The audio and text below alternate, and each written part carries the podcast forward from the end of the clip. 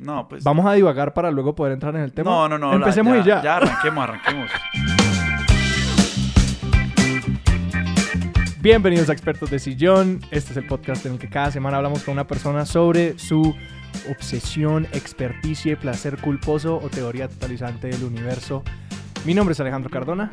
Y yo soy Sebastián Rojas y hoy nos acompaña nada más y nada menos que un tocayo. O sea, se nos va a dificultar un poquito aquí la interacción.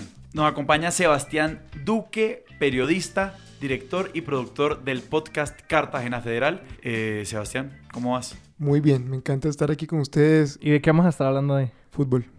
Mm, El fútbol que es un tema difícil. y un placer culposo y, y muchas cosas, pues. Como sí, pues pu- pu- puede ser, puede ser de todo. Pero el día que yo conocí a Sebastián, de las primeras cosas que le dije cuando él me, cuando él me comentó esta acerca de lo que trataba expertos de sillón, acerca de las obsesiones de la gente, me preguntó por mis obsesiones. Yo le dije a mí todo lo que me gusta me obsesiona, pero Pero si yo tuviera que pensar en una, de las, en, una, en un- en una de mis obsesiones que he mantenido por más tiempo de manera más profunda, definitivamente sí es el fútbol. Sí, definitivamente. Y es curioso porque, porque a, a mí pues cuando estaba chiquito no me gustaba tanto, porque me producía inseguridad, porque yo me relacionaba, o sea, la manera que uno se relacionaba con el fútbol era jugando cuando uno estaba chiquito. Sí. Y yo era muy malo y le tenía mucho miedo al contacto físico y esas cosas. Entonces, como que baila. Pero primero vamos a hablar de nuestras De la- recomendaciones de, De la las semana. pasiones menos sostenidas y menos profundas. Exactamente, pasiones que duran más o menos una semana. ¿qué- Efímeras. ¿Qué tenés esta semana? Bueno, esta semana tengo, antes de introducir, de presentar mi, mi obsesión semanal, tengo que hacer un pequeño disclaimer. Estamos grabando hoy, lunes 29 de julio del año 2019, para cuando nos escuchen 30 años después. Este es un detrás de las escenas. El 27, el, el 28, el domingo 28 de julio, un colombiano, un latinoamericano, Egan Bernal, se coronó por primera vez campeón del Tour de Francia, la ronda ciclística más importante sobre esta gran ronda que es la Tierra, como Ujú. diría algún comentarista radial. Eh, bueno, yo, yo monto bicicleta, me encanta la bicicleta y no soy, no, no soy apasionado por el ciclismo profesional. eh, no, no, no me gusta ver las carreras, pues no me, no me genera ningún tipo de emoción. Pero la mitología alrededor del ciclismo y de las competencias ciclísticas La historia del ciclismo Sí. es muy buena. me, me- me genera demasiado más porque me parece que es uno de los, de los deportes mejor, digamos, que se dan, que se prestan más para ser narrados y Sí, para narra- ser narrativizado. Sí, pues, para sí. ser narrativizados y para ser vueltos mitos y leyendas. Y ayer cuando estaba pensando, o sea, cuando estaba viendo a, a Bernal pues ya coronarse campeón del Tour de Francia, Mm. obviamente me puse como a volverme a, mi- a todos mis archivos como de crónicas ciclísticas que he coleccionado a lo largo de los años. Eh, y quiero recomendar dos que son de hecho relativamente recientes. Uno es el portal pedalista.co que dirige Sinar Alvarado, eh, que son, se llama Historias sobre dos ruedas o algo así, Historias a dos ruedas. Son pequeñas crónicas sobre el ciclismo en Colombia, en América Latina. Están muy, muy, muy bien logradas y Sinar de hecho escribió ayer un perfil de Egan Bernal para el New York Times en español, que es muy, muy bueno. Eh, digamos que yo creo que es, digamos, vamos a empezar a ver cu- cuál va a ser el mito de este personaje. Mm. Eh, y otro que me gusta mucho, que es una, una revista que se llama El Afilador, que entre otros contribuyentes, digamos, y eh, colaboradores encuentra un escritor español vasco que se llama Anderis Aguirre. Eh, y en el primer volumen del Afilador hay dos crónicas que son excelentes. Una sobre los colombianos en el Tour de Francia y otra sobre los orígenes de las carreras ciclísticas. Y entonces aquí me voy a permitir dar un dato curioso. Las carreras ciclísticas se inventaron prácticamente para vender más periódicos y las gestas eran narrati- narrativizadas para vender más periódicos. Porque los patrocinadores del Tour de Francia históricamente siempre han sido... eh, ¿Cómo se llama la Gaceta? Es? No, no, no, no, no, no. no. Ese es la, la, mm, el Giro de Italia. Ajá. Los patrocinadores iniciales fueron la Gaceta del Sport. No sé si lo estoy diciendo bien porque yo no hablo italiano. Pero de ahí viene, digamos, una anécdota chévere, un dato bonito. Y es que la camiseta del líder del Giro de Italia es rosada porque el papel periódico sobre el que se imprimía la Gaceta del, del Sport es rosada. Entonces, digamos, periodismo, periodismo deportivo y ciclismo siempre, siempre han ido de la mano.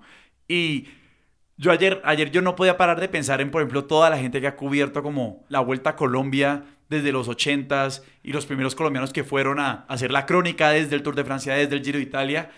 Y como por mucho tiempo la radio era la única forma de comunicarlo, todo lo que se inventaron para comunicar esas carreras y yo creo que alguno estaba sintiendo que todo lo que se habían inventado por primera vez se volvía realidad y todo el mundo lo podía ver. Y eso fue, fue algo que a mí me pareció como muy bonito ayer, pensar en toda esa gente que ha estado narrando esas carreras por años. Claro, que ha visto todo el... Sí, toda la historia de Colombia dentro, de, dentro del ciclismo mundial, No, me imagino. Que, y, que, y que construyeron historia de Colombia. Yo estaba, yo estaba viendo hace dos semestres tutoría de tesis uno con una, una compañera que estaba trabajando con el concepto de creación de nación y eso cómo se relacionaba con em, las narraciones de las gestas ciclísticas en los 70s, 80s y cómo eso, o sea, cómo, cómo, cómo estos narradores fueron los que crearon a través de, de sus relatos un imaginario de lo que era Colombia y mi compañera estaba viendo las implicaciones políticas de que entonces la vuelta pasara por unos lugares y no por otros, que se llamara Vuelta a Colombia y fuera solo en el interior, por ejemplo. Eh, y, como que, y como que en algunos años sí iba hasta la costa, como que en algunos años iba hasta Cali, pero, pero, pero en general sí. eh, la manera en la, que, en la que contribuyeron esas narraciones a pensarnos como país siendo tan distintos también fueron súper importantes. Uf, súper interesante ese tema de tesis. Sí, Está sí, fantástico. sí, era de ciencia política, si no estoy mal, era buenísimo. Sí. Alejandro, ¿cuál es tu obsesión? Entonces, de nuevo, entonces, no, de, de nuevo, los nombres de, de esos portales. No, sí, les quiero recomendar pedalista.co. Eh, bueno, también mirar lo que ha escrito Sinar Alvarado sobre ciclistas y El Afilador, la revista El Afilador. Bien. La mía de esta semana es bastante más mundana. Es los rituales de dormir y de levantarse. Gran tema. Es, o sea, último, ve, básicamente, eh, llevo un año por ahí intentando como crear un ritual efectivo para ir al gimnasio o hacer ejercicio en las mañanas. Como para levantarme. Como que y hacer la algo. clave de lograrlo fue ritualizarlo todo. Como crear eh, unos patrones así súper específicos para básicamente cómo hacerlo. Y, lo- y eh, la clave más concretamente fue básicamente dejar la maleta lista la noche anterior. Que son cosas muy sencillas, como que uno hacía eso en el colegio, como que ese tipo de cosas. Pero redescubrir como, ah, no, el cerebro reacciona a un estímulo. Hay un libro muy bueno que quizás puede ser la subobsesión de esto, que se llama El poder del hábito, de Charles. Duhigg, que absolutamente me cambió como la manera de pensar en los hábitos. Eh, yo soy una persona que constantemente como que quiere ser un cyborg que lo hace todo y es súper eficiente y de todo. Pero básicamente el libro dice, tenés que tener un, un estímulo para iniciar un comportamiento que te lleva a una recompensa. Y si no están esas tres etapas, el comportamiento o no es habitual o es más difícil como, como instaura- instaurarlo como hábito.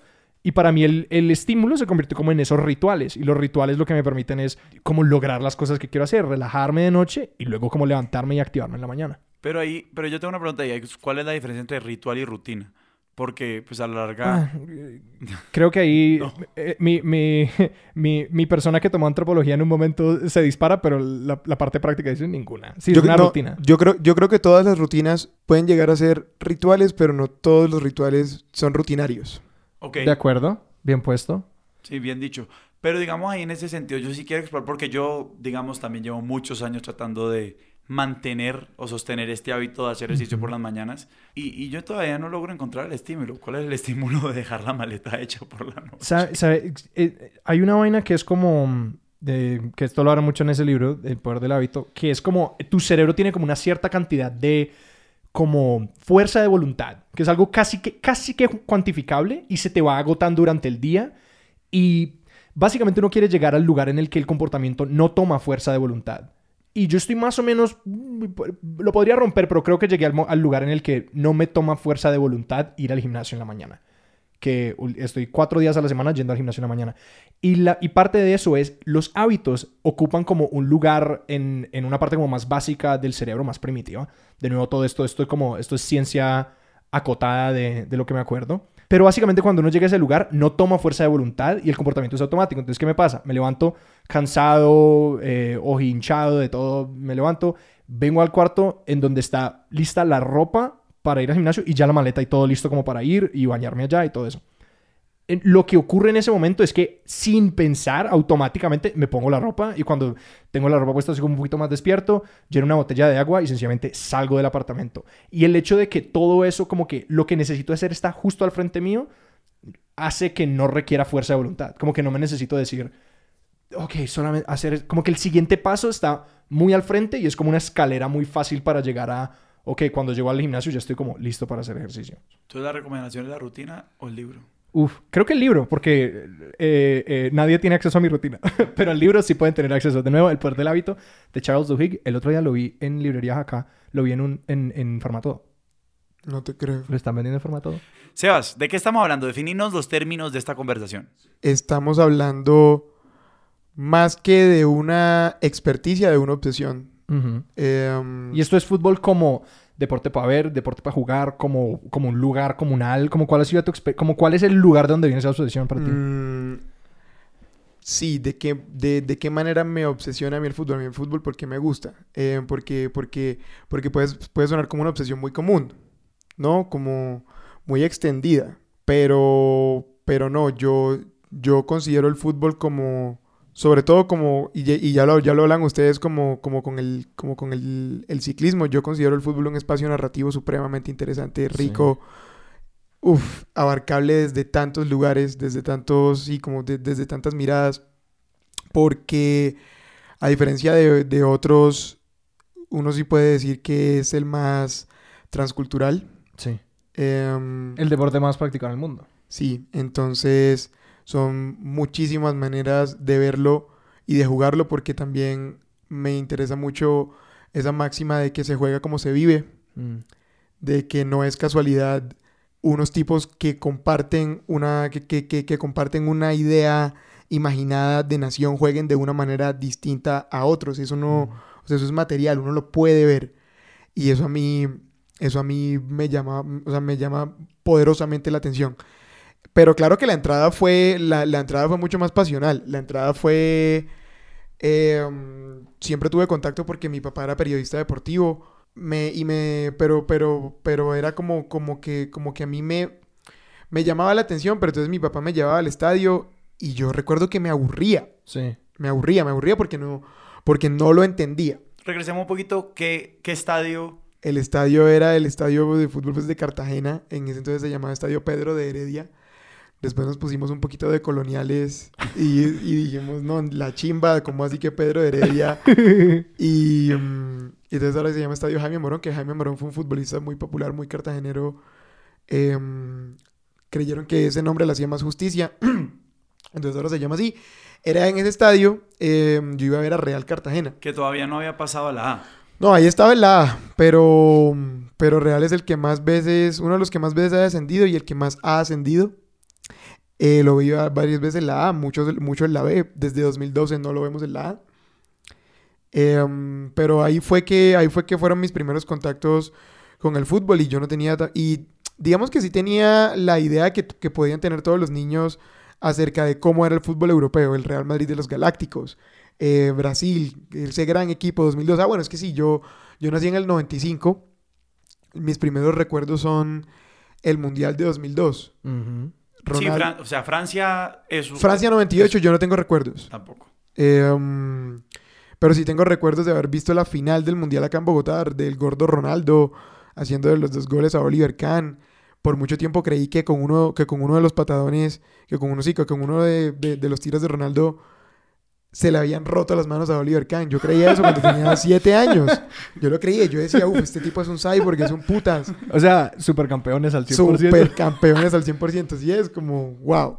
Pero me Eh, encanta, me encanta eh, de lo que has dicho dos cosas. Que primero, de una entraste con eh, algo que me parece muy, muy, muy claro, que es que la narrativa del fútbol es lo que, en la parte que más participamos eh, cuando somos fanáticos del fútbol. Yo no soy Ujú. particularmente de fútbol, me, me pongo la 10 con el Mundial siempre.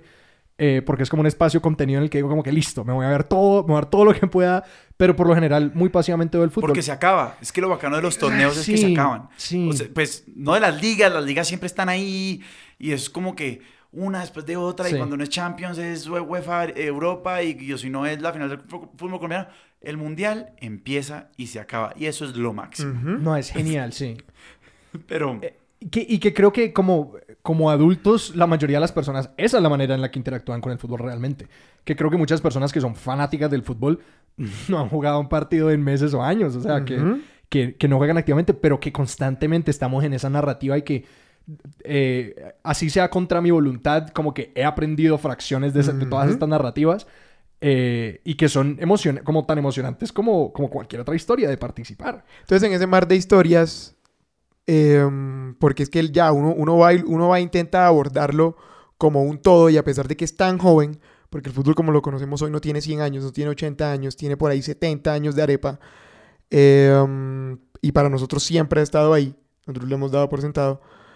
Uno para intentar abordarlo como un todo es imposible, uno se da cuenta de que no puede porque, porque, porque, pues porque sí, los ingleses se lo inventaron y lo, y lo, pero, y sí, eso de, eso de hecho es una forma de ver lo que es, es expansionista, colonial y gonorrea y, y sí, que los ingleses lo inventaron y lo, y lo, y lo, lo explayaron pues por el mundo, no. Uno entonces uno intenta saberlo todo y uno se da cuenta de que uno se va a quedar siempre corto. Yo, yo, yo decía, no, es que yo, yo no, de ninguna manera yo voy a ser Hernán Peláez. Hernán Peláez es una Biblia, es, una, es, es un libro entero de acontecimientos. De esto pasó este día, luego este día, luego este día, luego este día. Decía, yo, yo quiero entenderlo por otro lado. Y los referentes que tenía para entenderlo, que eran eh, puras webs españolas, pero Arnaud Magazine, Ecos del Balón, eh, Marcador Internacional, como, sí, como, como es, nada, como nada acá, em, me permitían entender lo que yo estaba viendo a un nivel de profundidad que yo no veía en los comentaristas colombianos, en- como para entender más el juego. Como este es un juego que juegan 11 contra 11, de ahí para arriba el margen de maniobra es infinito. Y pasó, pasó que, que entonces cuando yo mm, adquirí realmente, yo, yo diría que un fanatismo bastante profundo que fue en 2010, em, yo Yo sen- más o menos 15 años. Sí, yo sentía que yo, yo, yo sentía que yo entendía lo, lo, lo que estaba pasando frente a todos nuestros ojos mejor que, mejor que la gente alrededor, porque entonces esas historias que a uno le presentan, obviamente están pasadas por un filtro y son, y, y son muchos tópicos, mu- muchos tópicos como, como, como quién es el mejor jugador del mundo.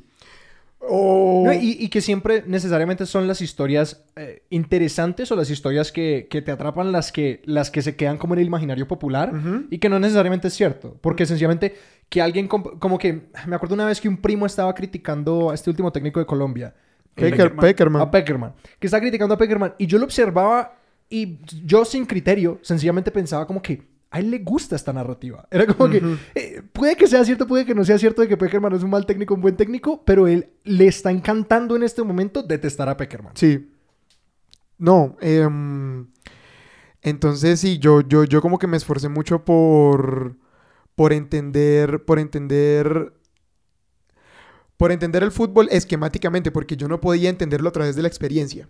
Yo no, o sea, porque, porque yo nunca fui fuerte para chocar, yo nunca fui rápido para correr más que el otro, yo nunca fui más inteligente porque, porque, porque esa inteligencia que se ve en la cancha se ve trastocada si a tu hijo puta cerebro le falta oxígeno y si uno es una yegua que uno no corre, entonces pues, pues obviamente a uno se lo llevan por delante, entonces, pero, pero, pero luego yo entendí que uno sí podía dividir el fútbol en ejes y que el fútbol tenía cuatro apartados, el técnico, el táctico, el físico y el emocional o mental. Y que si uno lo veía a través de esos, de, de como, como de esos prismas o de ese, o de ese, de ese diagrama partido, uno podía, uno podía entender mejor lo que estaba pasando. Descompongamos ya mismo esos cuatro cuadrantes porque estoy Sí. fascinado por esa distinción. Eh, sí, tú, en, tú cuan- al momento de, de enfrentarte al fútbol, de jugarlo, de plantearlo, Sí. tú tienes, tú tienes unos, unos jugadores que todos tienen pues un físico, todos son más fuertes, menos fuertes, más rápidos, menos rápidos. Tú tienes un apartado técnico que es la técnica de, de- de- de cuando nos presentan unos jugadores como artistas del balón. Como que son más suaves, más refinados, como que mira lo bien que la pasa, cómo la toca, cómo la recibe, cómo la para con el pecho, cómo la puso en el ángulo. Tienes unos jugadores, entonces luego está el apartado táctico, que el apartado táctico es listo. Tú con ese físico y con esa técnica, tú qué puedes ejecutar en qué posición del campo. Entonces ya te encuentras con que hay diferentes tareas dentro, dentro de la cancha. Unos son defensas, unos son mediocampistas defensivos, unos son mediocampistas mixtos, unos son mediocampistas ofensivos, unos se tiran, unos son más rápidos y juegan por las bandas, unos son más inteligentes arriba, más más, entonces están los delanteros, hijo de puta, y tu, tu perfil físico y táctico te va a situar en un lugar del campo para ejecutar X o Y tarea que te dé tu técnico. Em, y ese técnico entonces dispone si va a utilizar tres defensas, cuatro defensas o cuatro defensas y que los mediocampistas defiendan más o que ataquen más. Pum, pum, pum, está todo eso. Y luego está el apartado emocional o mental que es del que uno más, sobre el que uno más necesariamente desde fuera tiene que especular porque uno no está dentro. Entonces uno siempre tiene que ser muy claro en que uno no está dentro y que los que están adentro necesariamente tienen más información que uno. Entonces uno o sea, sabe más que uno. Me sabe tanto a mierda los malparidos periodistas que son tan como self-righteous y cogen y le dan súper duro al técnico en rueda de prensa como con una enemistad ahí de mierda, como ¿por qué hiciste esto? ¿Por qué hiciste esto? Como cuando tenías que hacer esto, como ¿qué me estás contando? ¿Qué putas me estás contando? Entonces sí, a mí, a mí, a mí me gustaba entenderlo en esos términos. Como que, tum, tum, tum, tuve que aprender a perfilar futbolistas de esa manera. ¿Esto es a, los 15 años? No, esto ya es como a los 17 cuando estudié a la universidad. Pero antes de eso, porque me interesa eso que decís, como de la rabia que uno le da a veces con, con digamos, los, no los expertos, sino como los técnicos de sillón. O sea, la gente que está viendo fútbol, que, que uno ya los ve y pues está pasadito de kilos, hermano. O sea, se nota que. Se, nota, se nota que no has corrido en años, exacto. Que si vas un, si corres una cancha que no sea microfútbol de arriba abajo, pues te va a jugar. Y dicen, no, esto está mal por esto, por esto y por esto. Y este, y este técnico es una basura por esto y por esto y por esto. ¿Vos juzgas el fútbol cuando lo ves? ¿Vos juzgas a los jugadores? ¿Vos juzgas a los técnicos? Para, para decir si hicieron bien o mal su trabajo. Eh. Um, Sí, yo, yo, yo diría que sí, pero intento, pero intento encontrar siempre por qué y siempre, y siempre en mis juicios eh, intento pues, hacer, el disclaimer de que, de, que, de que lo que yo vi fue eso. Yo no tengo esta información para saber el por qué hizo esto, pero sí creo que debió haber hecho esto por X y Y razón. No, pero sí, es que creo que lo que, lo que realmente molesta es ese absolutismo con el que se acercan las personas. Como correcto. no, pero es que yo tengo la respuesta final y es como ok, entonces, ¿por qué, no es usted el técnico? ¿Por qué no ha llegado allá? Exacto. Entonces es como, como que a mí me gustaba entenderlo así y, y al mismo tiempo, al mismo tiempo que tenía interés, que tenía un interés muy duro por el cómo del fútbol, por el fútbol en abstracto, cuando yo bajaba y aplicaba esos conceptos a lo que estaba viendo, que coyunturalmente fue el Barcelona de, de Pep Guardiola, yo dije, marica, esto es la vida entera. Eso es la vida entera porque, porque resulta que esos cuatro apartados eh, están situados histórica, social y materialmente. Como, sí, como, como, como la misma idea de la locura o de la homosexualidad. Em, ¿Cómo así? Sí, tú, tú, sabes que Foucault, eh, su, su, gran, su gran, su gran Entramos. Su gran trabajo fue, su gran trabajo fue demostrar que la locura o la homosexualidad vista como eran vistas eran constructos eh, o sea, necesariamente, que, que, tenían que ser entendidos de manera necesariamente contextual. Bueno, esto que, que, todos estábamos viendo que era el mejor equipo del mundo, entre comillas, también... El mejor equipo de la historia. El mejor equipo de la historia. Y que yo sí sigo convencido de eso. Eh, esto es nuevo para mí. Necesito más contexto. Listo. nunca, ha habido, nunca ha habido de este equipo. bueno, a ver, claramente hay mucha gente que va a escuchar que acabamos de decir que el Barcelona de Pep Guardiola es el mejor equipo de la historia. Mucha gente... mucha gente se va a rayar. Se va a rayar, se van a arrancar los pelos, van a decir yo no escucho más esta vaina. El mejor equipo son los Galácticos, el mejor equipo es el Brasil del 70, el Brasil del 94, el Brasil... Asumamos por un momento que el mejor equipo de la historia es el ha sido el Barcelona de Pep Guardiola. Y si nos quieren mentar la madre, ¿dónde nos pueden escribir? A expertosdeseñora.gmail.com Eso. Pero continuemos. A ver, ubícanos. Sí, sí, quiero saber más de ese equipo. En la vida lo he escuchado. No, que yo, que, que entonces al, al yo ver que, que todo esto, o sea, que una persona podía conectar con otro grupo de personas, o sea, que el técnico podía llegar y convencer a unos jugadores de una idea para llevarla hasta el nivel de ejecución más perfecto que podían hacerlo, porque porque ni siquiera se trataba de ganar o no. Nunca se ha tratado de eso. Era de, yo estoy planteando esto, yo espero que pase esto, y luego tú vas al campo y miras qué tanto de eso pasa. Y ellos salían cada fin de semana y mucho de lo que planeaban pasaba. Muchísimo, muchísimo. O sea, muchísimo. Y- eso como, es decir, eso cómo se evalúa. Eh, Sí, exacto. como- exacto. Uno como dice, esto es eh, eh, perfecto. especialmente como observador, que no es el técnico. Como que el técnico sabe que... Por la, por la informa, por la, por la- no, por la misma información que te da el técnico, es Sí. que también hay que escucharlos. Es Claro. que, es que, es que uno, uno muchas veces ni los escucha porque es como, el técnico es como esta figura, esa figura que, que tiene la culpa cuando pierden Claro. y que no tiene, y que no tiene nada que ver cuando ganan. Es como, ok, no, no es así. Uno sí puede escucharlos y saber que ellos sí tienen unas intenciones y que, y que, y que toman unas decisiones en medio de los juegos que salen mejor o peor y que luego ellos mismos hablan de eso. O sea, es como... Y también están los analistas y los mismos jugadores te ayudan a entender. Pero, pero, pero como hay tanto ruido, tanto, tanto, Sí. tanto ruido, es difícil verlo, es difícil verlo, es difícil saber qué declaración fue rica. Porque eh, incluso, digamos, eh, la posición de mi papá, que siempre ha sido como... a mi papá le gusta el fútbol y no ve mucho, pero no ve mucho. Como que él siempre ha sido como... "Eh, Ujú. Ve tanto fútbol como, como el vecino.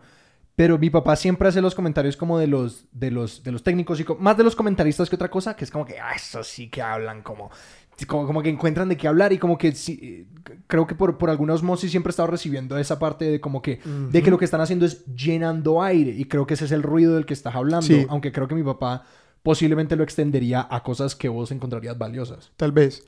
Em, pero sí, entonces, es como que saliéndonos un poquito del abstracto y eso, y de por qué este equipo era mejor o peor, y de lo- las intenciones bien o mal ejecutadas, es que este equipo, la gesta que estaba llevando a cabo, por la manera en la que la estaba llevando, porque es que ya, entonces ya se vuelve una gesta.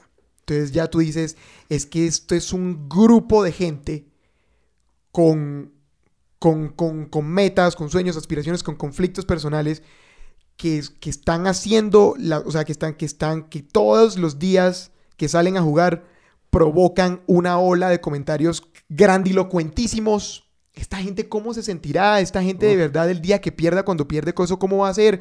En verdad, que se vieran tan indestructibles y que luego el Real Madrid, como si fuera la máquina del mal, dice, no, es que a punta de billete voy a comprar este, te- este técnico, voy a comprar este jugador para que además sea el rival, el archienemigo de ese puta enano argentino.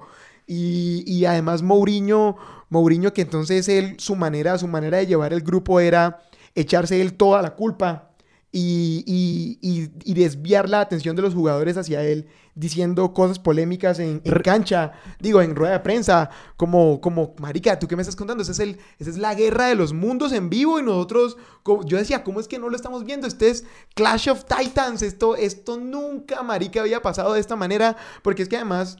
No, no, era solamente, no era solamente la narrativa, no era solamente que el Real Madrid era la máquina del mal y el Barça el mejor, el, el equipo que más bonito jugaba. Era que, era que realmente el nivel que alcanzó el uno por el otro y cómo fueron superando la manera en la que jugaba fútbol. Eh, La, eh, la rivalidad entre los dos equipos cambió el fútbol para siempre. Para siempre, para siempre, para siempre. Mm. El fútbol hoy es completamente distinto como era hace 15 años. Me- completamente distinto. Me faltan detalles para entrar en esto. ¿Esto es el Barcelona en qué año? 2011. El técnico, Pep Guardiola. ok. Y Mauriño jugando siempre para el Barcelona. técnico del Real Madrid. Técnico de rama. Ok, sí. Ese es el lugar en el que yo estoy. Me están hablando de personajes y para mí esto es una película que no me he visto. Sí. Entonces, a mí eso me gustaba. Me- me gustaba y yo sentía, yo sentía en el colegio que a pesar de que mis amigos sí jugaran fútbol, como yo empataba ese conocimiento a punta de ver más, leer más, escuchar más y estar más pendiente, entonces yo ya entraba en los expertos de sillón del colegio. Pero entonces yo ahí ya me quiero volver porque a mí hay una cosa que en todo este contexto es supremamente importante para la forma como yo he entendido el fútbol y cómo me he acercado a él y como me, a veces me vuelvo y me meto un poquito. Y es la hegemonía, digamos, cultural eh, y de y simplemente como de, de la cantidad de, de- de banda ancha de- del mundo del fútbol que, que han alcanzado los equipos europeos versus nuestra liga colombiana. O sea, pues para mí, por muchos años, el fútbol era el Cali del América Ujú. y pues los otros, claro, pues digamos, yo siendo caleño, yo era el Cali. Bueno, de hecho yo era el América, después me volví al Cali. Hoy en día, Drama. no sé, Qué complejo. Eh, pero Es una rara ocurrencia porque normalmente eh, me acuerdo una vez que estaba en la casa de un amigo y él había como un, un, un peladito de 3, 4 años y le pusieron como un balón del Cali al frente. Y, y el papá como que le ponía el balón en las manos y decía, Cali, vamos, Cali. Y luego decía, le quitaba el balón y decía, América, no, América, no. Así como enseñándole al niño como muy claramente, muy chiquito, Cali sí, América no. Que son los dos equipos eh, No, digamos de que, Cali. y en ese sentido mi historia es absolutamente diferente. Cuando yo estaba, digamos, cuando sí, cuando yo era pelado, tenía cuatro años, pues era la época de el América. O sea, Sí. El América era el Barcelona del fútbol colombiano. Eso. O sea, la- Digámoslo de una vez. sí, el América... Es, Y- a- expertos de sillón arroba gmail.com. Sí, Sí, todo el puteo. Sí, sí. todo, todo. Digan lo que quieran. Maltrátenme por Twitter.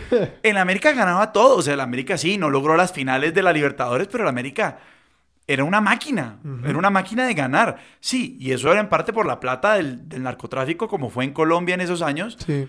Pero, pero digamos, pues para mí, como toda mi familia materna era el América, y me acuerdo que eran como estas grandes fiestas para ver jugar al América. Mm. Entonces yo era del América, pero pues digamos como, como que no le para muchas bolas a eso. O sea, yo nunca jugué fútbol hasta muy tarde en mi vida. Yo- para mí el fútbol fue una forma de hacer amigos. O sea, No, pero vos jugaste fútbol en el colegio. sí, pero no. pequeño, pues. Pero nunca... Era porque había que correr de Recreativamente, manera. ajá, sí, sí. recreativamente, digamos. Y uno de mis grandes problemas como jugador de fútbol es que yo en la cancha, yo cuando yo estoy parado en la cancha, además yo soy arquero, entonces pésima, pésima disposición moral para un arquero es... Ajá. Cuando yo, yo como jugador creo que el fútbol no es tan importante. Yo como jugador siento que el resultado no es tan importante. A mí me pasa también. Entonces yo en un punto de arquero me pongo en mood nihilista Y sales con el balón. y salgo con el balón, las cosas me, Eso. me dejan de importar. Claro. Porque lo más Y te importante volvés impaciente. me vuelvo impaciente, lo más importante es darle una alegría a la gente, eh, lo más bacano es salir a correr y que, hacer, y que pase Sí. algo, sí, alguna desfachatez. Sí. Em, entonces, soy pésimo jugador en ese sentido, o sea, para mí el juego no importa. Ujú. Eh, o, o- o- pero en todo caso, y así asumí mi, mi- mi- mi elección de equipo fue más o menos así. Y un día el Cali, en más o menos, eso fue una final contra el Deportes Tolima, eh, más o menos alrededor de, esos- de esos años, mi papá me dijo, Sebastián, ¿usted quiere ir al estadio? Si usted quiere ir al estadio, es a ver al Cali. Mm. Porque la familia de tu mamá era del América y tu mi- papá era del Cali. Sí, mi papá me dijo. ¿usted quiere ir al, eh, al estadio? Es a ver al Cali. Usted verá. Y yo dije, pues me parece muy bien, soy del Cali. En ese sentido, nunca he sido un caleño empernido, o sea, a mí la verdad, Ajá. No es más importante que pierda el América que gane el Cali. O sea, a mí, verdad, a mí, mi- mi- tengo ciertos afectos por el América, la verdad. Pero me gusta el Cali más, punto. Ya, esa ficción personal la construí así y así se fue. Y entonces en un momento a mí me ha, me, me ha empezado a generar mucha resistencia este tema cuando los equipos europeos se toman la pantalla, se toman internet, se toman la vida, se toman las camisetas, se toman la industria y todo el mundo se desvive por un clásico Real Madrid-Barcelona y la vida en Colombia tiene que parar porque están jugando dos equipos al otro lado del océano que verdaderamente no cambian nada de la realidad de este país. Entonces a mí eso siempre me ha generado un poquito de resistencia. Yo quiero saber cómo vos, cómo reconcilias todo este mundo europeo del fútbol que a la larga es el, el, el fútbol mundial Sí. y nuestra liga. Eh, um, no, es, se trata, se trata de reconocer los momentos históricos en los que se encuentran ambas y las razones por las que unas son de una manera y otras de otra. Nosotros, yo siento que nosotros sentimos este problema, valga la redundancia, siento, sentimos mucho más acentuado porque también en los últimos años, por cómo se han desarrollado pues los hechos, la brecha sí se ha ampliado bastante más. Eh, porque, porque, porque es muy complicado. Nunca me voy a olvidar de cuando leí en Soccernomics que por qué el fútbol nace y se desarrolla en Europa eh, de la manera en la que lo hizo. Y entonces en el libro explicaban que era prácticamente por la misma razón por la que en Europa se dio el renacimiento y la revolución industrial. Por la cantidad de gentes distintas eh, en un espacio tan pequeño teniendo contacto acerca de la misma idea y depurándolo de esta, de esta manera. A un ritmo tan vertiginoso. O sea, ta- Sí, ta- entonces, entonces, así como, como, como, en, como en Latinoamérica se han dado, o sea, han nacido y se han, y se han, y se han cultivado eh, corrientes de pensamiento futbolísticas muy importantes, tanto en, tanto en términos colectivos como individuales. en Europa, en Europa el background de, de- de ese desarrollo sí es mucho más bravo.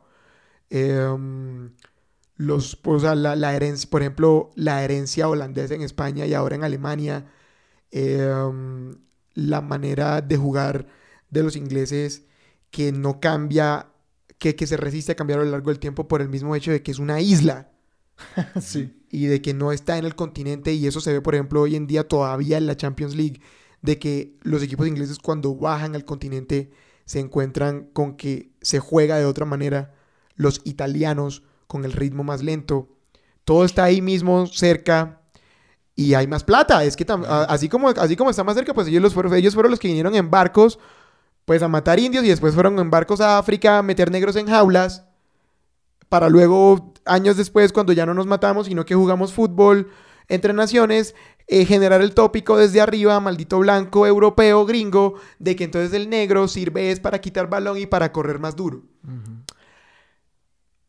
Puede que pase acá también. La, nuestra liga, sí, pues nues- nuestra liga, ¿cuántos años tendrá? Eh, el, y, y sí, estuvo el Dorado de los 50 y estos, y estos argentinos que se vinieron para acá. Y luego en los 80 cuando realmente un técnico colombiano se gana la admiración de uno de los de, las mentes de una de las mentes tácticas más importantes de la historia que es Arrigo Sacchi diciendo que Maturana era increíble que la curva de Maturana que es que, que, gran esquema de juego. Sí Em, puede, puede, puede, que suene muy ecléctico como bueno y, y estos europeos frente a, frente a nuestra liga y cómo es que le damos más atención o menos atención.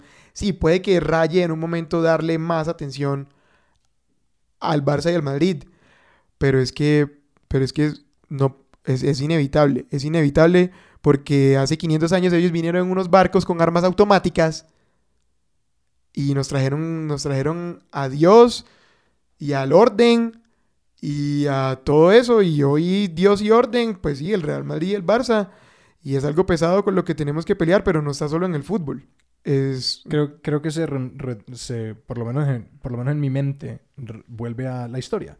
Como a cuál es la narrativa que es dominante y Mm. que lleva más tiempo Ujú. Y que es dominante porque tuvo el poder de hacerse dominante y porque tiene como trayectoria histórica y porque otros países del mundo empiezan a participar en esa narrativa cuando no hay como, eh, como fortalecer la narrativa propia como del fútbol colombiano. Entonces cuando uno ya se da cuenta de eso, de que, de que sí, eh, la gente le da más atención al clásico Barça-Madrid, pero es por esto, por, por los barcos y las armas automáticas, Sí. entonces uno dice, bueno, espérate, ya que entonces lo que pasa ya está al mismo nivel, o sea, como, como sí, el Barça, ¿por qué, por qué el Barça-Madrid es mejor que el DIM contra el Nacional? Y uno se da cuenta de que, de que entonces los efectos que produce el fútbol aquí sí son muy poderosos. La gente, la gente en verdad adora Atlético Nacional, adora a Millonarios, al Junior, se lo viven, se lo viven muy, muy, muy profundamente.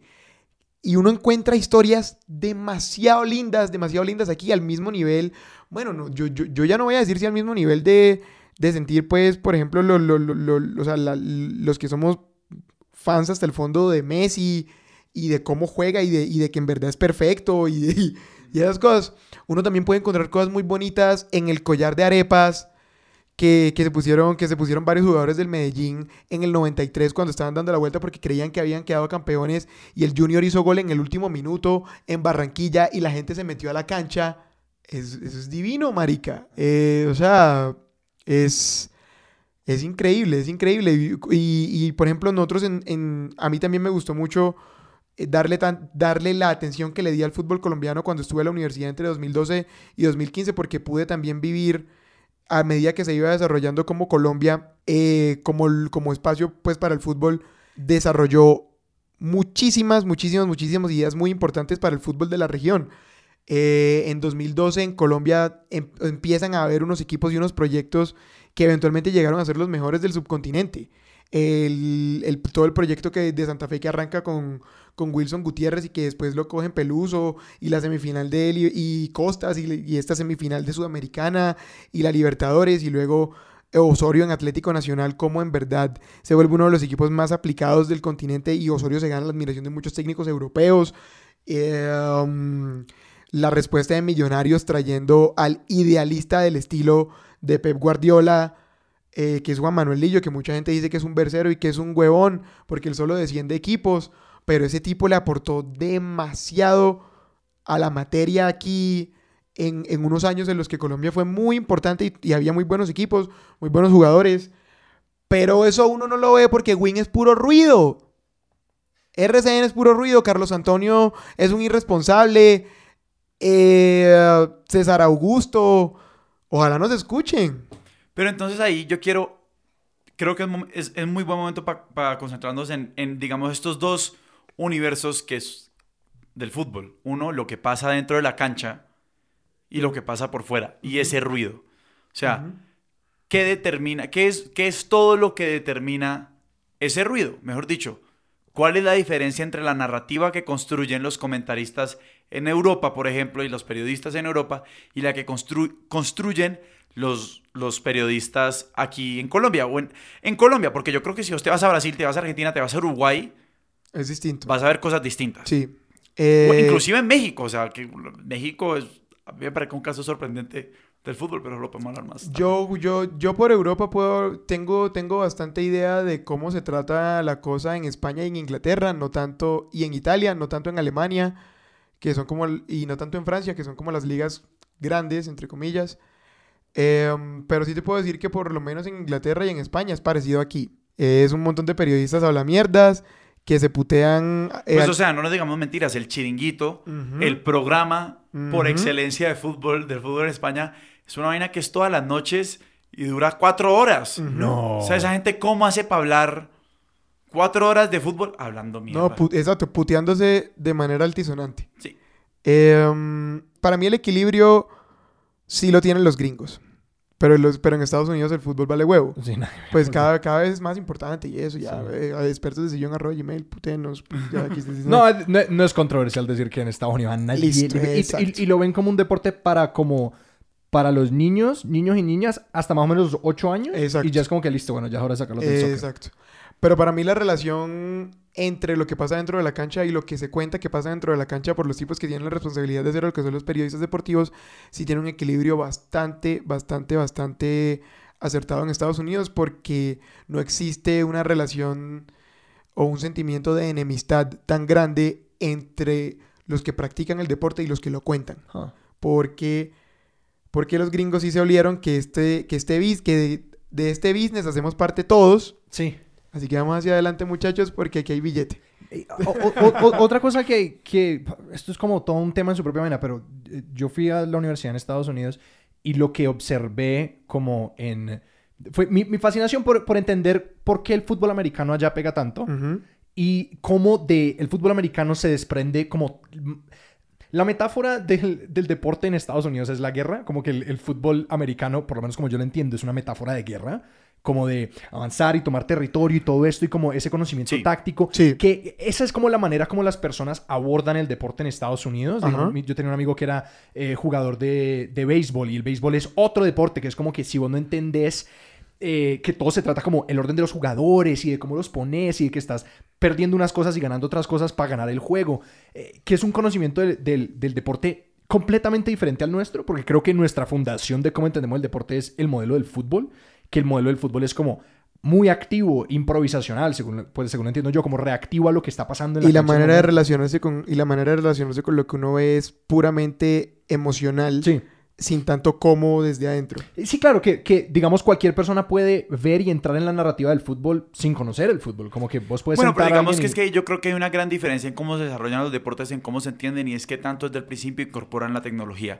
El fútbol está, digamos, todavía se resiste a abrazar la tecnología muchísimo Sí. y Eh, póngame al día, ¿ya están haciendo como eh, retroactivamente como cambiando decisiones en base a video? sí, el bar. Ok, ajá. Pero yo, yo, yo, la, ra- yo la razón, de, yo la razón de, de ese abordaje emocional, más que, más que desde el cómo, desde adentro, como desde, desde la razón de, del juego y de, y de, de cómo se lleva a cabo, yo creo que en el fútbol sí es más así porque nosotros antes de fútbol de clubes tuvimos fútbol de naciones. Claro. Entonces, Vamos para allá. Mi nación es mi nación y tu maldita madre. Claro. Y gol y gol y lo grito y, y- y parto la ventana con la botella. Entonces, sí. Sí. No, y, y a, lo que, a lo que iba con todo eso es que creo que eh, me atrevería a, a- a- a sugerir que hay una dimensión de eso como en, la, en, en los, en los periodistas y de cómo abordan el fútbol, de que me parece como una, un punto de entrada más apto a empezar a reconocer esos cuadrantes, como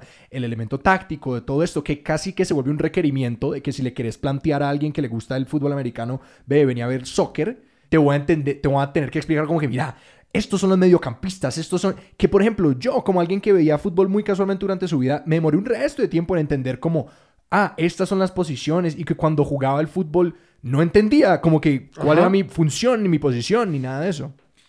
Pero yo también ahí creo que de pronto, y es que en el, en el, el fútbol, el componente exacto, como emocional, narrativo, es crucial para poder ver un partido y disfrutarlo. Claro. O sea, yo no, yo no sé, arroba expertos de John, todo lo que quieran. Yo no sé cómo sea en otros deportes, pero No. es que me parece que, o sea, digamos cuando yo estaba hablándole a alguien de la, de esa, de la final de la Copa Libertadores, Boca, River, ¿cierto? Y yo estaba tratando de explicarle, digamos, y esto era una persona amante del fútbol, o sea, Sí, fútbol sí. hasta el tuétano, de explicarle por qué este era el partido más, posiblemente el partido más importante de la historia. Sí, ¿Vos les estabas explicando o ellos te estaban No, yo les explicando? estaba tratando de explicar. sí. Era una persona, o sea, no, no latinoamericana, Sí. eh, de, de, sí, de pura liga europea, y yo le estaba tratando de decir, ves que esto, esto, no es esto no es como si el Barça y el Real Madrid jugaran una final de la Champions. No, no, no, no. No es eso, digamos, eso es una pelea distinta, pero este es el, digamos, este es el partido más importante de la historia, pues para no echarlos vueltas, porque Boca es Boca y River es River y es, el, y es, el, es la Argentina y es... Y exacto, y, digamos, y, es, y es, es, es la potencia o no del fútbol latinoamericano, arroba expertos de sillón, podemos discutir si es Brasil o Argentina, pero digamos como que la enfermedad del fútbol, el fútbol se consagró como enfermedad con los argentinos. Y en ese sentido, ese era el partido más importante de la historia. Y si vos no tenías todo ese contexto y todo ese equipaje, era un mal partido, o sea, sí, Sí, claro, era un claro, partido obviamente. accidentado. Que, y- que yo creo que eso, eh, yo empecé a reconocer después de cierto punto de que eso era lo que, como que, lo que yo no tenía para, para participar en el fútbol. Que realmente a mí nadie me comunicó la historia. Como que a mí nadie hizo un buen trabajo de cuando era chiquito, lo que sea. Porque mi papá era como que, sí, aquí está el partido. Pero yo no le hice ninguna pregunta y él no me dio ninguna respuesta. Porque yo simplemente lo miraba y era como que eso es algo que yo no entiendo y no sé cómo relacionarme con eso. Sí. Eh, voy a ir a salir a correr a la calle. Eh, entonces, y lo otro que quiero decir es defender un poquito eh, eh, a los gringos en su deporte, que creo que todos los deportes tienen eso.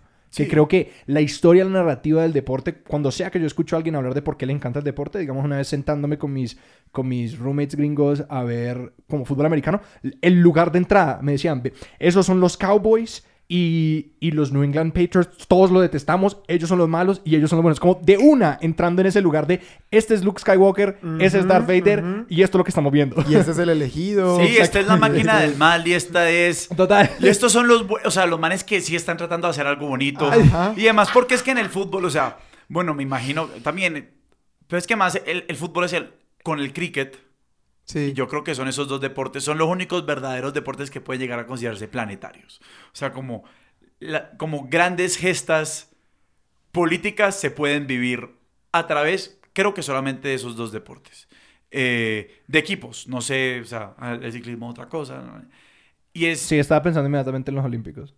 No, pero es que los Olímpicos es otra, es, eh, te digamos lo que yo creo que, que, hay- que es una cosa ahí muy, muy importante, es esa, como esa, esa conexión del fútbol como elemento de construcción de nación y entonces como los apegos que genera un equipo nacional y cómo eso se puede ir atomizando hasta el nivel de clubes, sobre todo en un país como España, por ejemplo, que es, es un estado, un, un- un país federal fallido, ¿sí?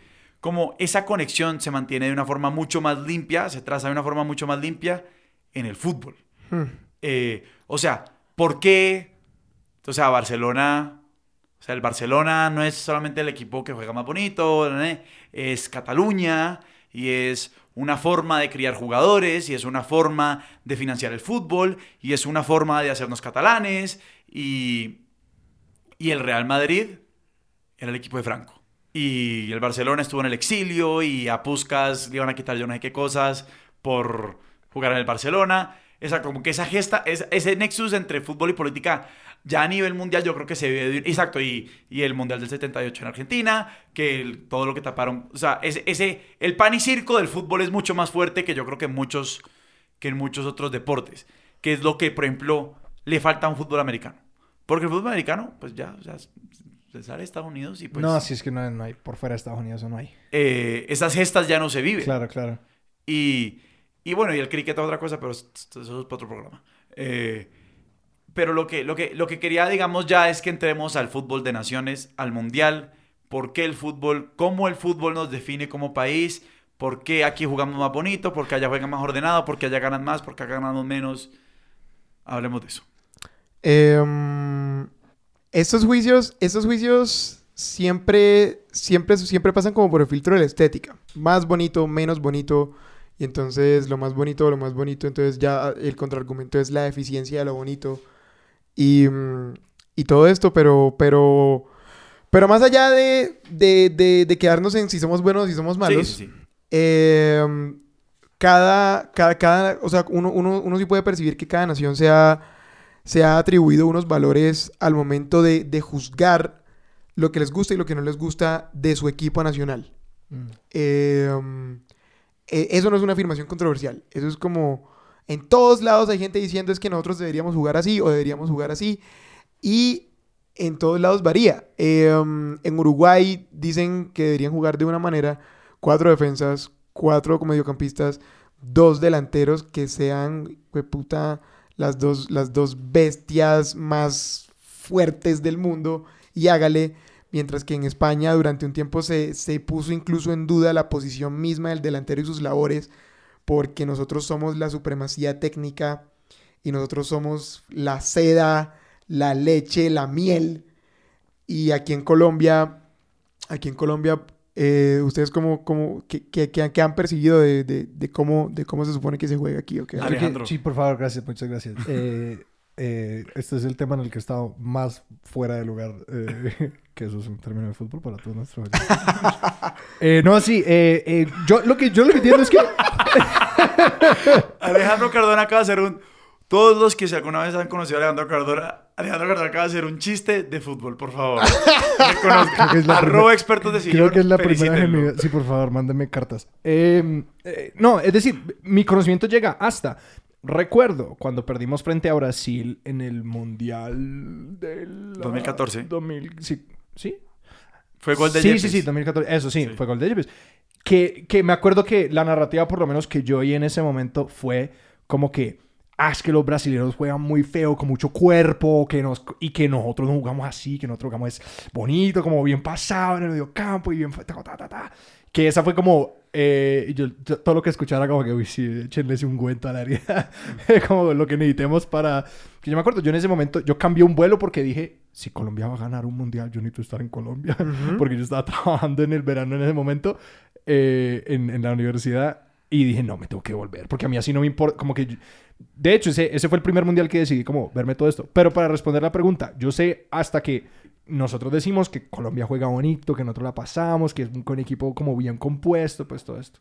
Y, lo, y por ejemplo, con, con, ese episodio de Brasil fue muy chistoso que entonces luego Brasil pasa a la siguiente ronda, Alemania le mete 7. Sí. Y la, y la explicación que le da la gente, la gente le da sentido a esa experiencia que eso pasó es porque Brasil traicionó su estilo. Ah. Porque entonces que hay que muy físicos, que muy físicos, pero en realidad lo de nosotros es el juego bonito. Yo sí creo, yo sí creo que eso tiene un efecto, yo sí creo que eso tiene un, efecto material muy práctico, muy inmediato en, el fútbol de selecciones. Porque en el fútbol de, selecciones, tú como técnico, tú no tienes tanto tiempo para trabajar. Una idea de juego. Una idea de juego afinada, auto, que, que puedas automatizar. Pero sí tienes, pero sí puedes apelar a esa idea imaginada de comunidad que tienen tus jugadores que sí sabes que es común, de ahí de la comunidad, eh, porque crecieron en el mismo país con los mismos referentes jugando de una manera. James en algún momento sí se creyó ese pajazo de que él era el heredero del pibe. Sí, claro. Cuando, cuando son futbolistas completamente distintos, pero esa historia es importante. Ese es que Colombia la pasa la pasa, ras de piso, suave, bonito. Eso responde, eso responde obviamente a la mejor época que tuvimos, que tuvimos pues como, como, como equipo nacional, que fue ir a tres mundiales seguidos. eh, con- el, el famoso partido contra Argentina Y el- y el- 7-0. y el 7-1. 5 5-0, y el 5-0 y esas cosas porque ese equipo jugaba así. Pero entonces tú te encuentras con que, con que entonces Colombia, su mito nacional. eh, Futbolístico.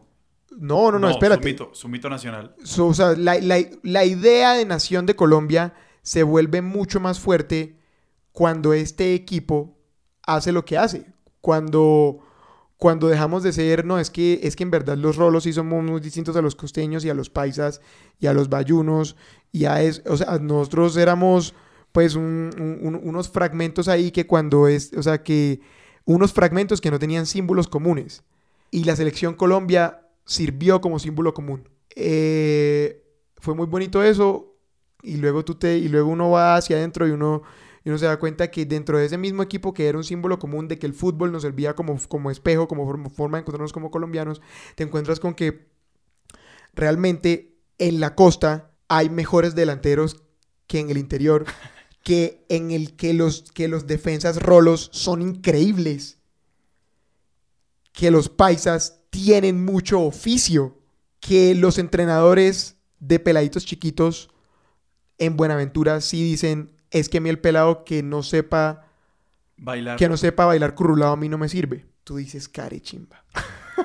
esto es, esto me supera, porque esto es, esto es un hecho social Ajá. extendidísimo, extendidísimo en el mundo No, porque... y, yo creo que, pues, para meterme en esa, entonces, así, en mitología nacional, yo creo que esos dos equipos, o sea, no- el, el equipo de Estados Unidos 94 y ese mundial, que yo no lo viví, pero pues, y después el 2014, sí, es como esas cosas que uno dice, ¿cuál es el motor que mueve todas estas cosas? Porque es que aquí hay muchas vainas Sí. pasando que, que no sé.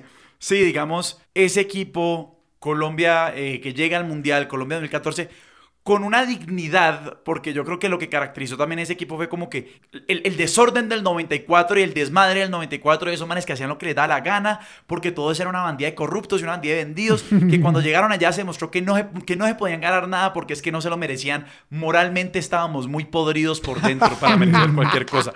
O sea, eso es como parte de esa narrativa de ese Mundial del 94 que yo no vi, pero me lo contaron. Sí. Sí. Sí. Y digamos, y como uno recibe esa historia, ¿cierto? O sea, como que. Y que todo terminó con que mataron a un jugador a tiros Sí, por. Claro. O sea, que hasta ahí llegamos como país. Sí. ¿Sí? Em, y después tenemos este 2014 con unos pelados que eran. que no eran eso. ¿Sí? O sea, que. O sea, de hecho ves muchas transformaciones, o sea, muchos, muchos evangélicos, por ejemplo. Ujú. O sea, la gloria es tuyo, Señor, primero Dios, no, no, no, no, no. ¿En el, ¿En el equipo? Sí, claro, en el equipo que fue un problema para Peckerman, porque a él no le gustaba eso, entonces cómo contrastar todas esas cosas. Pero entonces también estar metidos, estábamos en el 2014 y estábamos supuestamente a, a años o meses o días, ya nadie sabía, pues porque es que eso fue muy confuso, de que este país se reconciliara y fuera el país en paz y tuviéramos una segunda, universidad, Sí. una oportunidad sobre la tierra. Y estos eran unos pelados que, que, que, digamos, venían con esa humildad de, de no nos vamos a dejar vencer por nuestros vicios, ¿sí? no nos vamos a emborrachar con, con, con la victoria sin probarla, Sí. ¿sí?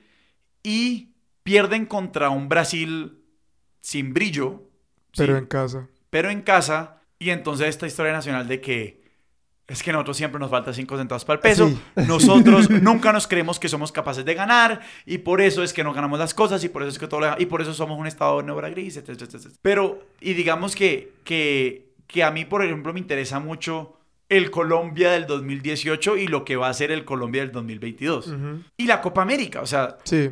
En esos mitos nacionales, cómo se van conectando, digamos, cómo aprendemos a ser país y a ser equipo de fútbol al mismo tiempo, además porque en Colombia tenemos una vaina y es que las elecciones presidenciales coinciden con los mundiales de fútbol. Sí. Llama- no, época y todo, o sea, de fecha a fecha. Puta. No, es, es, es chistoso, lo, lo- lo- lo que es chistoso y al mismo tiempo interesante de, de profundizar en eso es, es, buscar las, es buscar también las razones por las que uno le da sentido a, la- a esas experiencias de esa manera. Es que, porque ninguna es verdad. Sí. O sea, pues, Arroba expertos de sillón. sí, sí, ninguna es verdad, ninguna. Pero creo que son narrativas como súper necesarias. Claro, Porque- no, no, no, es que eso es lo que nos hace humanos. Claro, no, sí, es que, digamos, yo por mucho tiempo fui muy escéptico de muchas cosas, entre ellas el deporte, eh, que me, me parece muy chistoso porque mi historia de origen es parecida a la tuya, con- en historia de origen en términos de relación con el fútbol, Ujú. porque yo tuve lo mismo, como que pues me puse a jugar como cualquier, cualquier joven niño que, que nace en Colombia, le dan un balón y es hágale. Eh, y mi re- pero mi reacción fue como a- a poner un escudo al frente mío de esto es estúpido, esto no me gusta. eh, y que me tomó mucho tiempo ver como que ah, yo creí como esas mismas historias las encontré en otro lado. Ujú. Sencillamente escogí como otros, otros mitos de los cuales hacer míos eh, Sí. para, para, no sé, para tener un referente, para crear una identidad, para todas esas cosas que muchos años después fue que empecé a identificar como que, ah, esta es la misma vaina pero con otros colores, pues.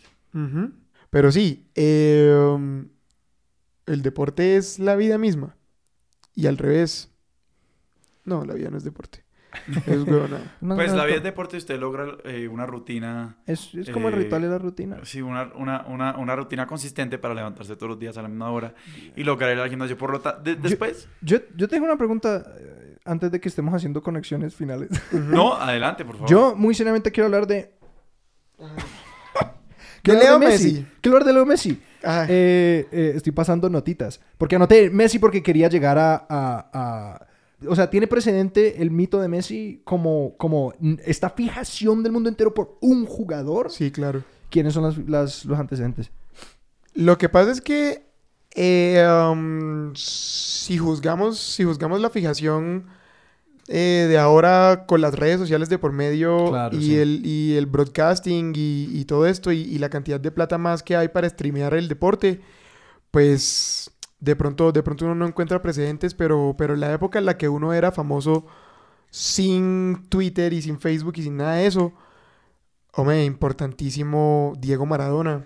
Importantísimo, importantísimo Zinedine Zidane. Importantísimo el gordo Ronaldo. Importantísimo Ronaldinho. Ronaldinho. Importantísimo. A pesar de que, de- a pesar de que luego me- el mismo Messi. em, esa, es, esa es una opinión bastante controversial, pero, pero el mismo Messi se encargó de, de destrozar absolutamente todo lo que, lo que Ronaldinho alguna vez nos había, nos había puesto como, como la perfección. Sí. Porque, porque, porque, porque uno, uno va y mira y la temporada de más goles de Diño metió como 25 goles. Leo ha llegado a meter 92 goles en, en un año natural. Cristiano, o sea, es como, como que esto, estos tipos elevaron la vara a un nivel que fue Sí. como... Pero sí, lo, lo- lo de los precedentes...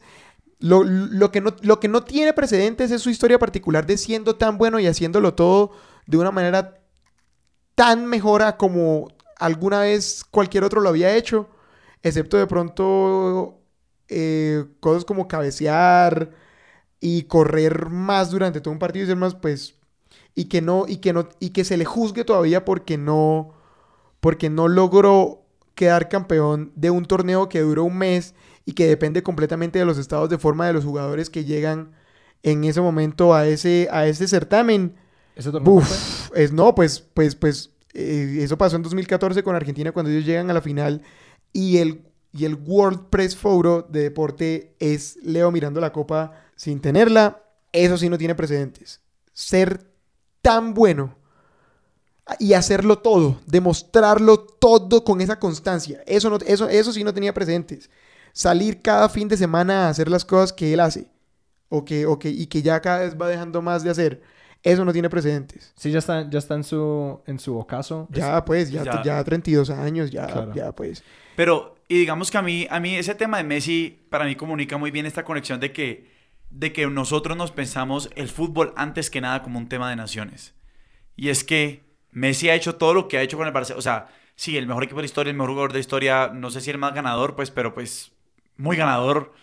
Eh, una idea de juego patente, sostenida, o sea, una marca registrada de cómo jugar fútbol a unos niveles exorbitantes, a unos ritmos altísimos, sí, con unas Ujú. competencias que es que vos estás jugando Champions League, Liga Española y Copa del Rey, no, no, no, y, o sea, vos estás jugando una cantidad de partidos a la semana, todos televisados, todos con un montón de plata de por medio, y a Messi se le juzga por no ganar un mundial. Sí, o sea, por no conquistar la gesta con su país.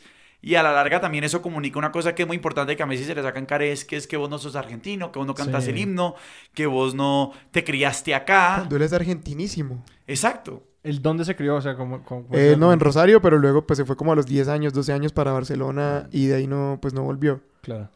Pero... A entrenar, me imagino. Eh, no, no, no, él, él vivía en Barcelona, pero, pero, pero lo mismo, ¿qué, qué putas me estás contando si ese, si ese hijo de putas se la pasa deshartando mate y comiendo milanesa con papitas fritas? Pues y más nada, es un argentinazo, o sea, es como marica, pero... Que creo que, es decir, Sí. eh, despierta envidia a Messi, que creo que mucha de la, como de, lo, de que hay tanta gente que odia a Messi como gente que ama, que, que yo no lo comprendo como, como alguien muy de por fuera, como el odio de Messi es como que, pero pues a mí me parece como, obje- objetivamente es bueno. Ah, bueno, que- no, y, y que, y que también es particular su caso, lo, otra cosa que no tiene precedentes es, es esta noción que, que, que lo, lo mismo es el hecho social de nosotros en comunidad dándole sentido al fútbol. No había existido esto de, de, el, de el segundo elegido, de la segunda avenida, del Mesías, de otro zurdo chiquitito con la camiseta 10 que nació en Argentina, que juega por la misma zona, que hace las mismas cosas, que hace jugadas parecidas y que nos va a llevar de la mano a la gloria que más nos puede interesar. Y que la primera avenida es Maradona. Claro. Ok. Dios. Dios. O sea, y eso ya tiene también es de nuevo, o sea, el, el- que el fútbol se consagró como enfermedad, como enfermedad y como religión en la Argentina. O sea, de ahí para adelante yo creo que todos comen chitos. O sea, el mito del fútbol en Argentina es realmente... A nadie le importa más que a ellos. Y yo tengo una, digamos, yo quisiera hacer una, pero yo creo que uno no puede pensar en Messi. Uno no puede pensar en Messi sin Maradona, pero uno tampoco puede pensar en Messi sin Ronaldo. Ujú. O sea, eso cómo es ahí. Funciona mucho. A mí, a mí me parece que funciona muy bien para explicarlo. Otra vez uno se pega de, de- de cuestiones narrativas. ¿Ustedes veían Dragon Ball Z? Ujú. La gente dice que. Sí, para mí la, la- la manera más fácil de explicarlo es que Messi es Goku y Cristiano es Vegeta. Porque entonces Vegeta tuvo que ir a donde Bulma y decirle, maldita sea, me haces esa cápsula en la que yo voy a entrenar Ajá. con más gravedad y más, y más duro y, y todo eso eh, um, para ser mejor, para ser mejor que este otro hijo de puta que medio se despierta y ya sale y juega y parte a todo el mundo y yo no. Pues eso, Cristiano es impresionante. O sea, un jugador de fútbol al que tampoco, al que tampoco se le valora lo suficiente cuando, cuando se le compara con Messi. Porque entonces uno cree también que el deber ser del fútbol es ser el 10, agarrar la bola, rajarse a todo el mundo y o meter el pase o, o ponerla, o ponerla en el ángulo suavecito.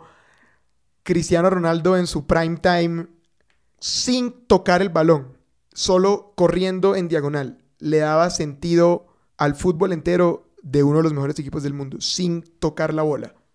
Pero es que sus movimientos eran tan, tan, tan, tan, tan extensos, tan, con- tan constantes, tan peligrosos y tan inteligentes que los defensas del otro equipo eran vueltos mierda por andar parándole bolas a él.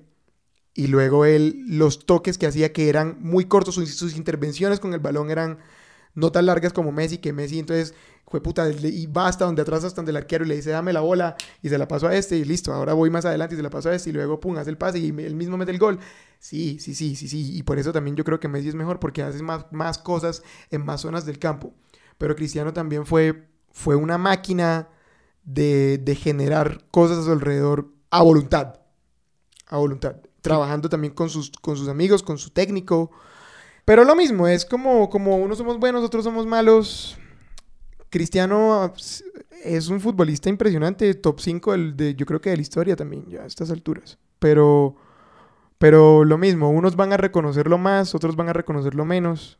Es un gran jugador. Y, y no hay duda, y eso mismo lo han dicho a ellos, se ayudaron a ser mejores el uno con el otro.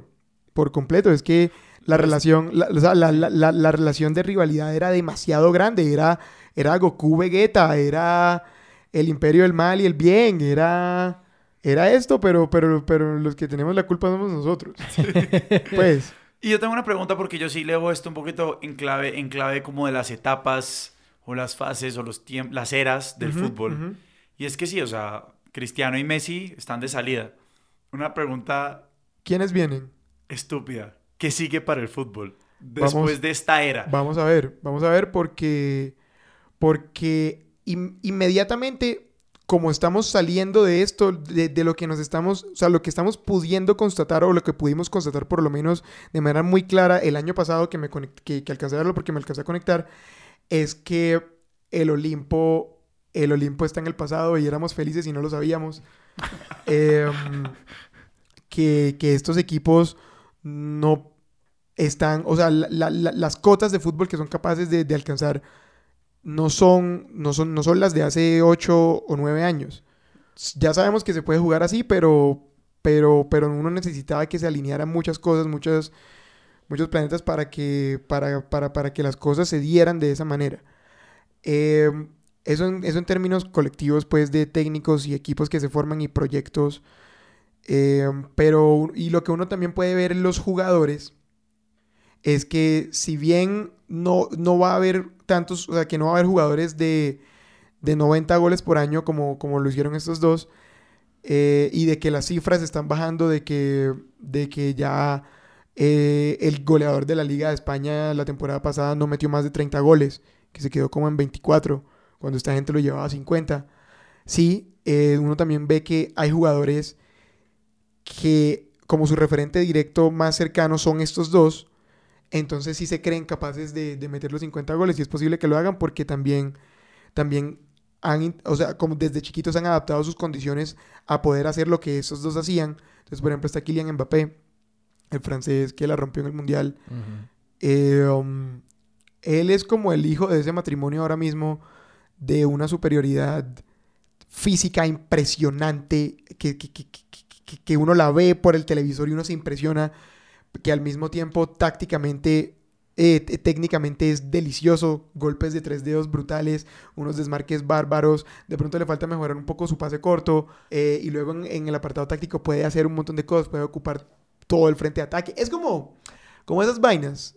Va, vamos a ver, lo, lo, lo, lo, que viene seguramente no será como, como lo que lo que vimos, lo que nos ha tocado, lo que, no, lo, que nos tocó, pero, pero ojalá, ojalá vengan Ojalá vengan cosas, ven, cosas buenas también. Ah, bueno, que también hay fútbol de altísimo nivel, pero ahora mismo está en Inglaterra porque Inglaterra es la que tiene ahora mismo a los técnicos duros. Están Guardiola, está Klopp, Pochettino, eh, diseñando, diseñando fútbol y haciendo correr eh, y haciendo correr, haciendo crecer sus corrientes que también son hijas de lo que propusieron Guardiola y Mourinho. Entonces, por ejemplo, Klopp es un hijo de ese matrimonio entre ellos dos porque él no hace ni él no hace juego de posición al uso ni como Guardiola ni como Mourinho, sino que él diseñó un estilo que se llama Gengen Pressing. Entonces, es, se, o sea, se trata de ir a presionar hasta, hasta el otro arquero con tres delanteros y que se armen unos triángulos ahí. Y Simeone, que es el del Atlético, entonces diseñar cerrojos de verdad para esos equipos que movían el balón muy bien en espacio reducido con buena técnica. Es como todo ese estímulo-respuesta. Y es muy rico, es muy bacano. Pues Sebastián, si la gente te quiere leer, te quiere saber de vos, ¿vos tenés alguna forma de interactuar con el mundo abierta al público? Eh, arroba Sebastián DSZ en Twitter, es donde más futbolero soy. En mi Twitter hablo de, de fútbol y de series de televisión sobre todo. Y también en el doradomagazine.com.co. No solo a mí, sino a gente que yo creo que sabe mucho más que yo y todo. Eh, armamos un equipo muy bonito entre 2014 y 2017, diría yo. Y en el doradomagazine.com.co lo que yo sí me enorgullezco de haber hecho es que nos, o sea, y con, con, los pelados, es que yo creo que ahí está el mejor archivo eh, um, de la era Peckerman que alguna vez te vas a poder encontrar para, para, para lo que sea. Y para encontrar el resto de tus proyectos, Cartagena Federal. Cartagenafederal.com, eh, arroba CTG Federal en Twitter, Cartagena Federal en Facebook. Eh, no se lo pierdan, está buenísimo Cartagena Federal. Cartagena Federal es lo que, lo que hice, lo, o sí, lo que decidí hacer cuando determiné que iba a dejar de lado esta obsesión para cambiarla por esa otra, que era contar historias en radio de manera bacana. Y eso es lo que todavía estoy intentando, pues, hacerme crecer más. Y para personas que quieran eh, profundizar en su obsesión del fútbol y leer bueno de fútbol, fuera de, de, de la, del Dorado Magazine, del Dorado, sí. eh, siempre ecosdelbalón.com, este portal de estos españoles que con los que yo aprendí a ver el fútbol de esta manera. Con, o sea, que tienen, que, o sea, que tienen textos preciosos O sea, muy, muy, muy, muy bien escritos y al mismo tiempo muy profundos y muy educativos. Eh, Ecos del Balón es brutal. Tienen un podcast increíble que es de estas narrativas que se llama La Aventura Original. Mm. Entonces, cada, cada capítulo tiene un protagonista, normalmente es un jugador, y ellos revisan su trayectoria concatenando causalmente los hechos que lo llevaron a estar donde está y, y ser importante de la manera en la que lo fue. Buenísimo, se llama La Aventura Original. Eh, um, es brutal, es brutal. Y también pueden leer Pernau Magazine, eh, que es martipernau.com. Eh, um, y ahorita, ahorita en, en YouTube hay un canal, ya, ya poniéndonos fuera de texto, hay un canal que se llama creo que Tifo Tactics o Tactics Football. Como que, como que hay, hay cada vez más, más análisis en video bacano en YouTube. Creo que Tifo Tactics está bueno. Y hace poquito Masterclass em, sacó una cosa que se llama The Coach's Voice, que son videos cortos de protagonistas de fútbol. Hay varios videos con Mourinho, con Xavi Alonso, eh, explicando como desde adentro cositas de cuando, de cuando Mourinho estaba en el Real Madrid, o cuando era técnico del Inter, o cuando Xavi jugaba en Liverpool. Como hay cada vez más cosas más bacanas. Entonces, sí, esas son como mis recomendaciones para dejarlos pues como hasta ahí. Seba, mil gracias por A ustedes. venir a charlarnos hoy. A ustedes, a ustedes. Para nuestros oyentes, eh, lean sobre el Tour de Francia, lean de ciclismo. Lean de ciclismo y también, o sea, yo, yo quiero meter la cucharada, ¿puedo? ¿Qué? De- En el tema del fútbol. Hágale. O sea, si usted...